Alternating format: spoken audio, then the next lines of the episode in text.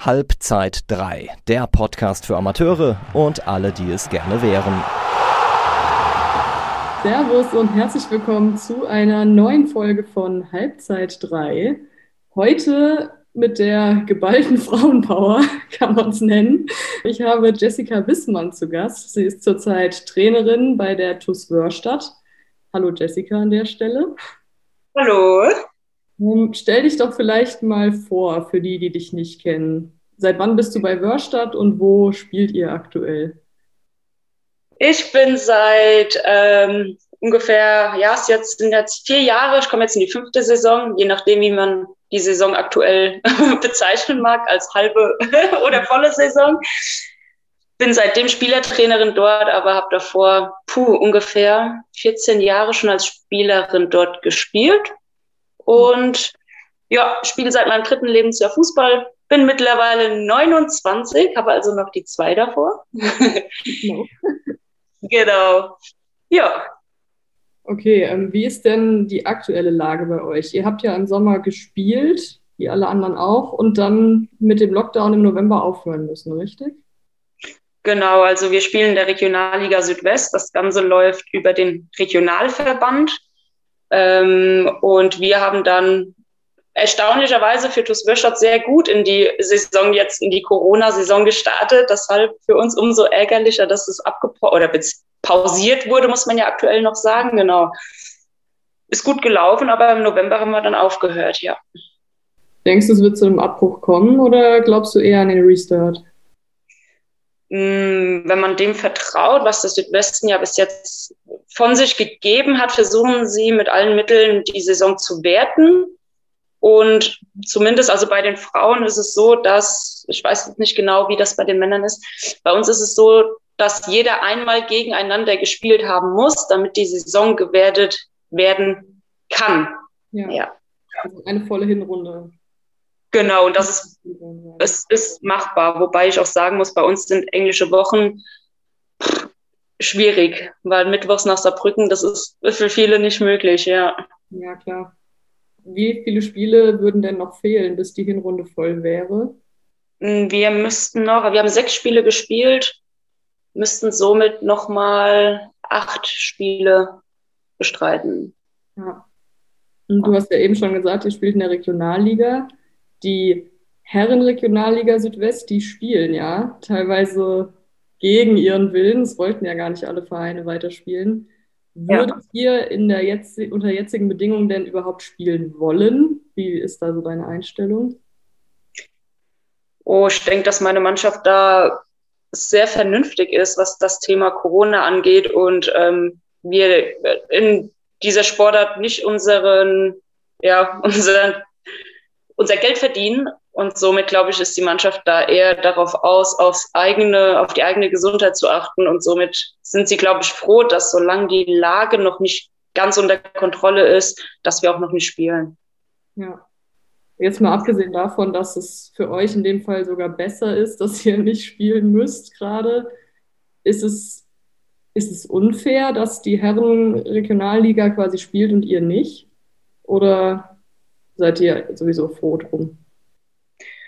Ja, was heißt unfair? Mm, die Herrenregionalliga hat einen ganz, andere, ganz anderen finanziellen Hintergrund, den wir gar nicht leisten können. Also ich glaube, unser Verein könnte nicht jede Woche äh, so und so viel Schnelltests zur Verfügung stellen. Das würden wir finanziell gar nicht machen können. Von daher ist es schon okay, so wie es jetzt aktuell ist.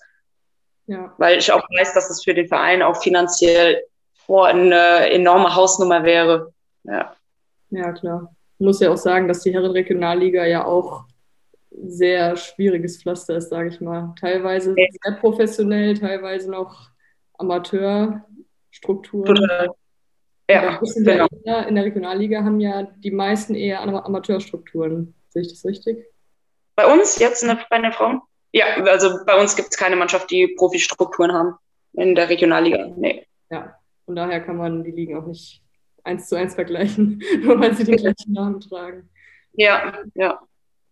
Was würdest du denn zur generellen Entwicklung des Frauenfußballs sagen, so in den letzten Jahren? Seid ihr auf dem Vormarsch? Gibt es quasi mehr Zuschauer, mehr Aufmerksamkeit oder eigentlich ist es relativ gleichbleibend? Mhm. Wir hatten mal so ungefähr vor 15 Jahren, na, 10 Jahren einen riesen Boom im Frauenfußball. Mhm. Und so ganz langsam, finde ich, meiner Meinung nach, ist das ein bisschen eingependelt und stagniert aktuell im Frauenfußball auch ein wenig. Mhm. Ja. Mhm. Da gibt es ja immer vor allem in den Bundesligen so dieses ganz große Thema Equal Pay, also weil äh, die Frauen-Bundesliga, eine Spielerin verdient da ja nicht gleich viel wie ein Mann in der Bundesliga.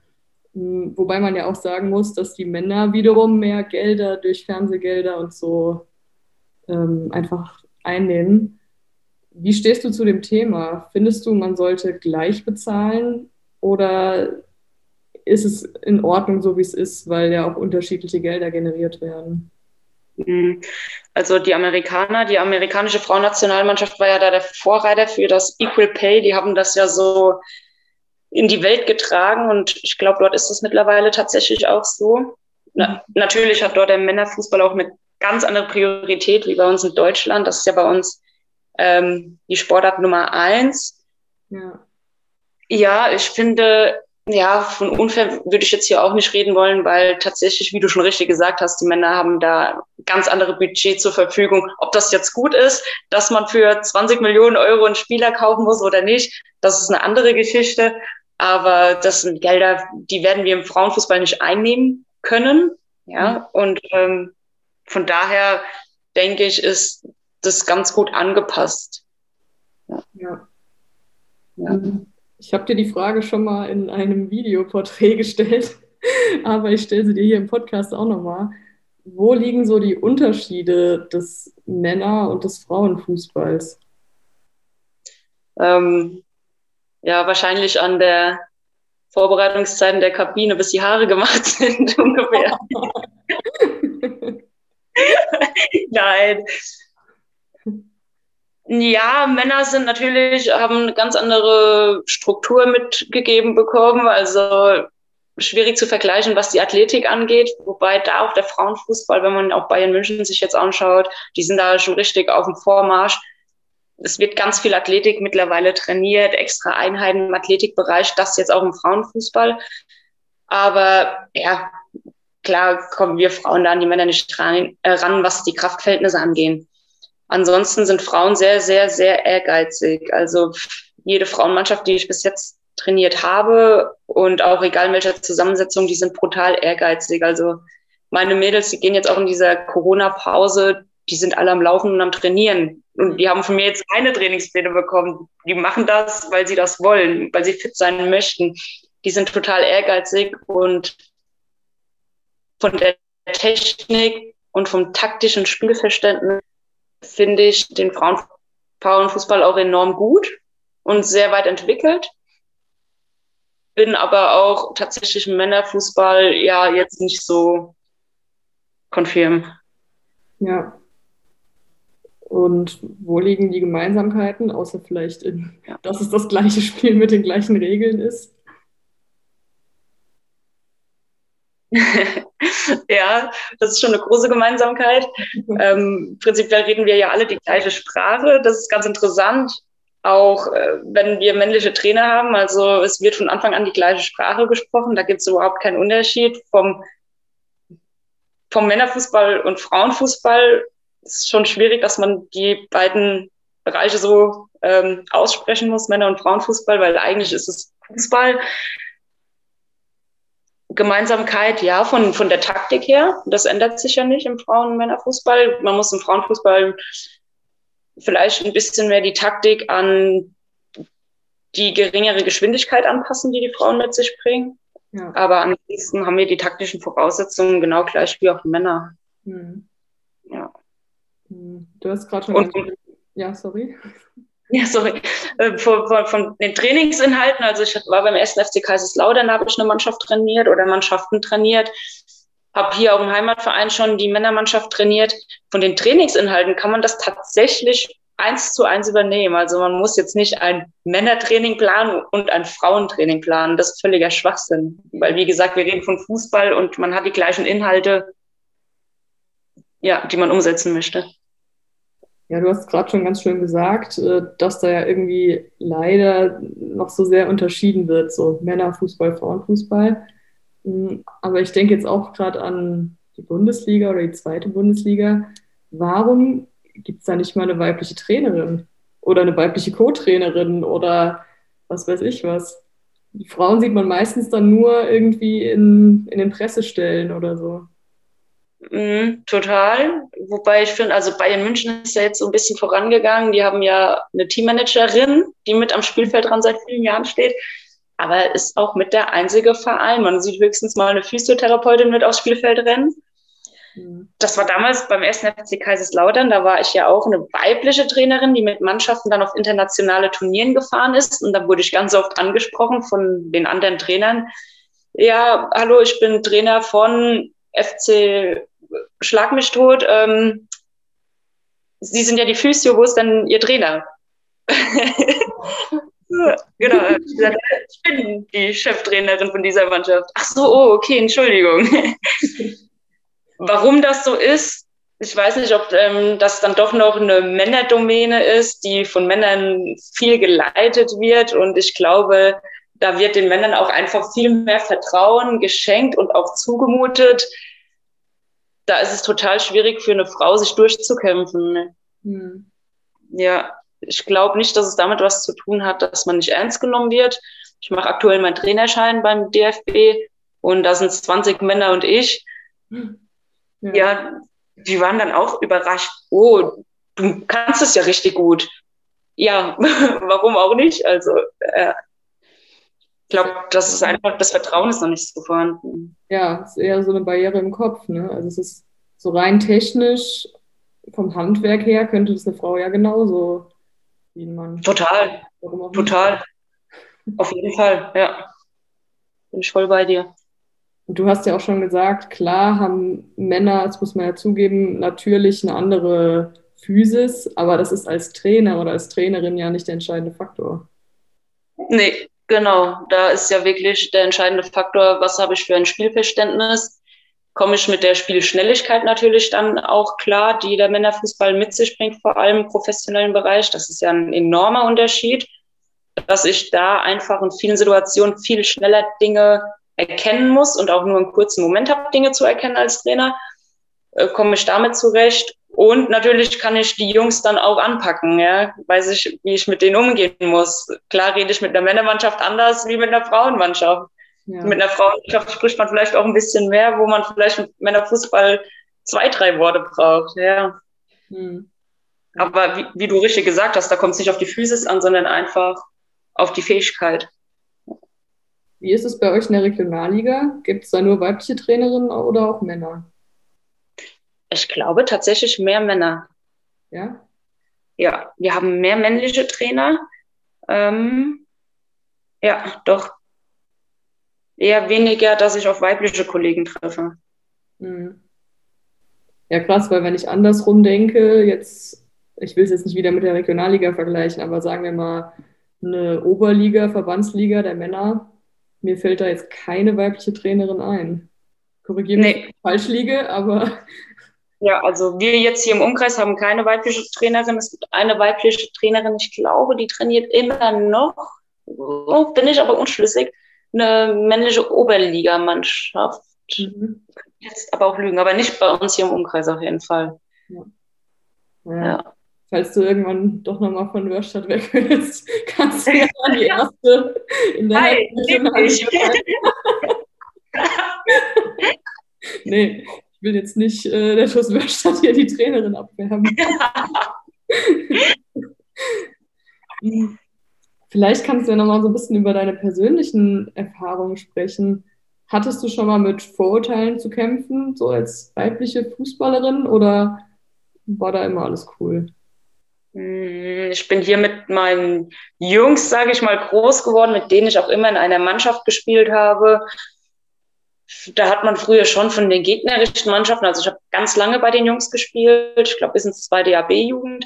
Oh, da hat man schon ab und an einen Spruch gedrückt bekommen, also auch unter der Gürtellinie, das will ich hier jetzt gar nicht loswerden, wo ich oft nach Hause gekommen bin tatsächlich und ähm, mit 14, 15 dann echt äh, nur geheult habe abends. Mhm. Also in dem Alter war das teilweise nicht immer. Meine Jungs haben auch immer zu mir gestanden, wenn die was mitbekommen haben, dann waren die auch direkt parat. Aber da habe ich viel einstecken müssen, mhm. Auch verbal. Mhm. Weil es dann natürlich auch nicht schön war, wenn ein Mädchen auf dem Platz stand. Ja, die hat dann auch noch zwei Tore geschossen und dann war es ganz vorbei. Es war ganz furchtbar auch teilweise, ja, dass sie mich ausgewechselt haben, bevor man da getreten wird. Und also mhm. das war schon sehr heiß. Das hat sich wahrscheinlich mittlerweile auch ein bisschen gebessert.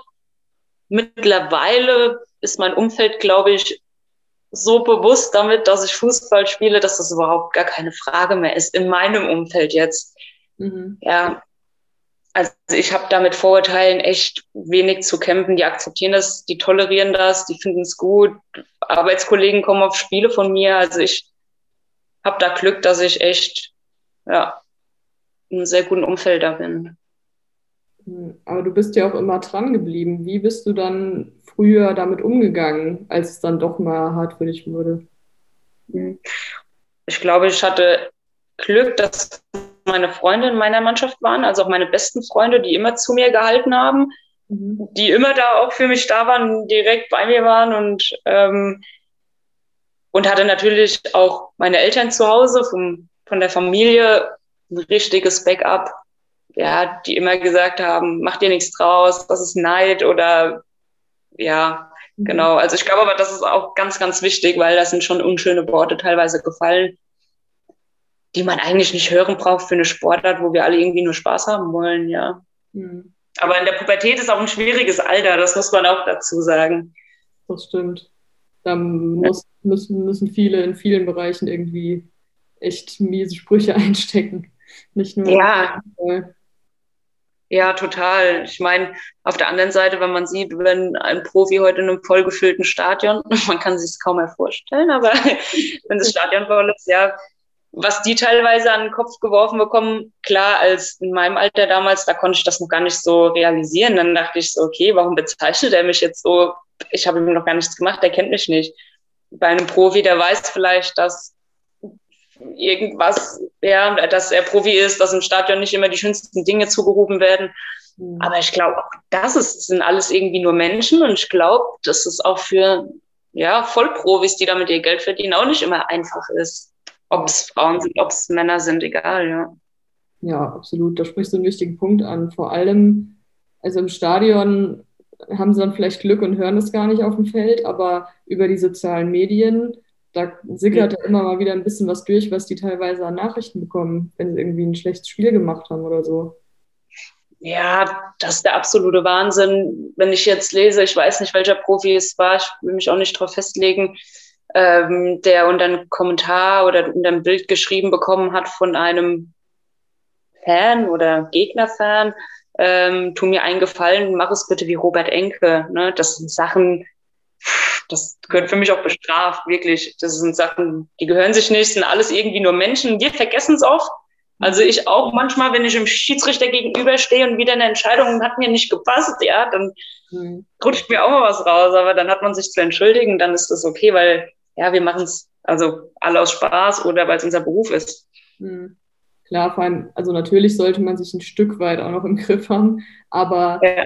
Es ist ja nochmal was anderes, wenn man es im Internet schreibt, dann ist es eben nicht, es ist ja dann eine bewusste Entscheidung, das jetzt zu schreiben und abzusenden. Es ist ja nicht, genau. so, dass man während des Spiels dann zum Beispiel als Trainerin dem Schiedsrichter entgegenruft. Ja.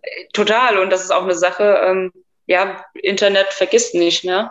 Und mhm. das ist eine Sache, wenn ich die schreibe, dann steht die und dann wird die verbreitet und dann gibt es vielleicht noch irgendjemand, der es teilt. Das ist ja mittlerweile auch so einfach geworden und so schnelllebig und ich kann alles äh, kommentieren und ich kann zu jedem meinen Senf ablassen. Ja, ist schwierig. Auf der anderen Seite muss man ja sagen, man entscheidet sich auch dazu, in den sozialen Medien unterwegs zu sein. Also wenn ich jetzt auf Instagram einen Account habe, dann habe ich mich dazu entschieden, einen öffentlichen Account zu haben. Das ist halt so die andere Seite, aber trotzdem, ganz klar, hat, ja, hat sowas nichts im Internet verloren. Ja. ja, klar, also wenn man sich da anmeldet, man muss Meinungen tolerieren, aber Beleidigungen und anderes halt auf keinen Fall. definitiv nicht, nee. Ja. ja. Kommen wir nochmal zu was Schönem dazu. Ja. Hoffentlich. Hoffentlich. Hättest du irgendwelche Wünsche, wie sich der Frauenfußball oder so das Standing des Frauenfußballs noch entwickeln sollte? Was würdest du dir wünschen? Mm. Ich würde mir wünschen, dass viel, es wird schon ein bisschen was an Schulen getan, um Frauenfußball oder Mädchenfußball den Mädchen wieder nahezulegen. Ich finde, das ist auch ein gutes Alter, um denen das beizubringen, dass nicht nur Jungs irgendwie Fußball spielen, sondern Mädchen, das ganz normal ist, dass Mädchen es auch tun. Mhm. Ich finde, das ist eine Altersgruppe, da kann man ansetzen, da muss man anfangen.